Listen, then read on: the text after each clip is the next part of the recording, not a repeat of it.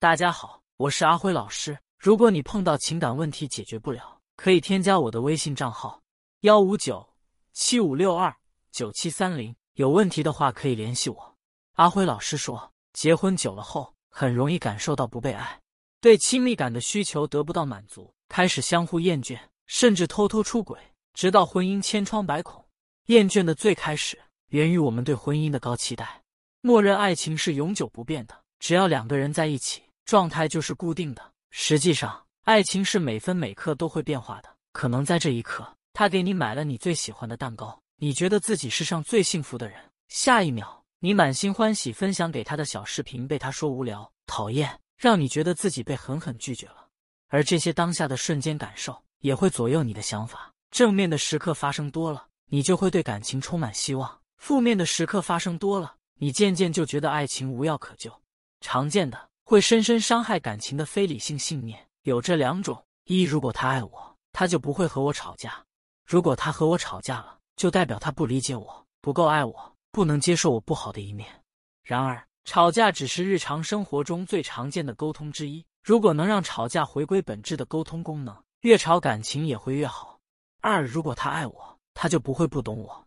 很多时候，我们都有一种期待，期待就算自己什么也不说。他也知道自己在想什么。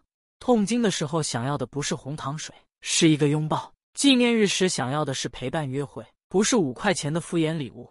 这种期待源自于婴儿时期我们对母亲的渴望。只要哭了，妈妈就该知道我们是饿了还是想上厕所了，就好像整个世界都是为自己而设的。但这种感受随着我们进入童年期也会慢慢褪去，有时候在爱情里还是会触发。这个时候。你们是否能察觉自己对伴侣有过度的期望？是否能安抚自己内心的需求，就决定着婚姻的走向。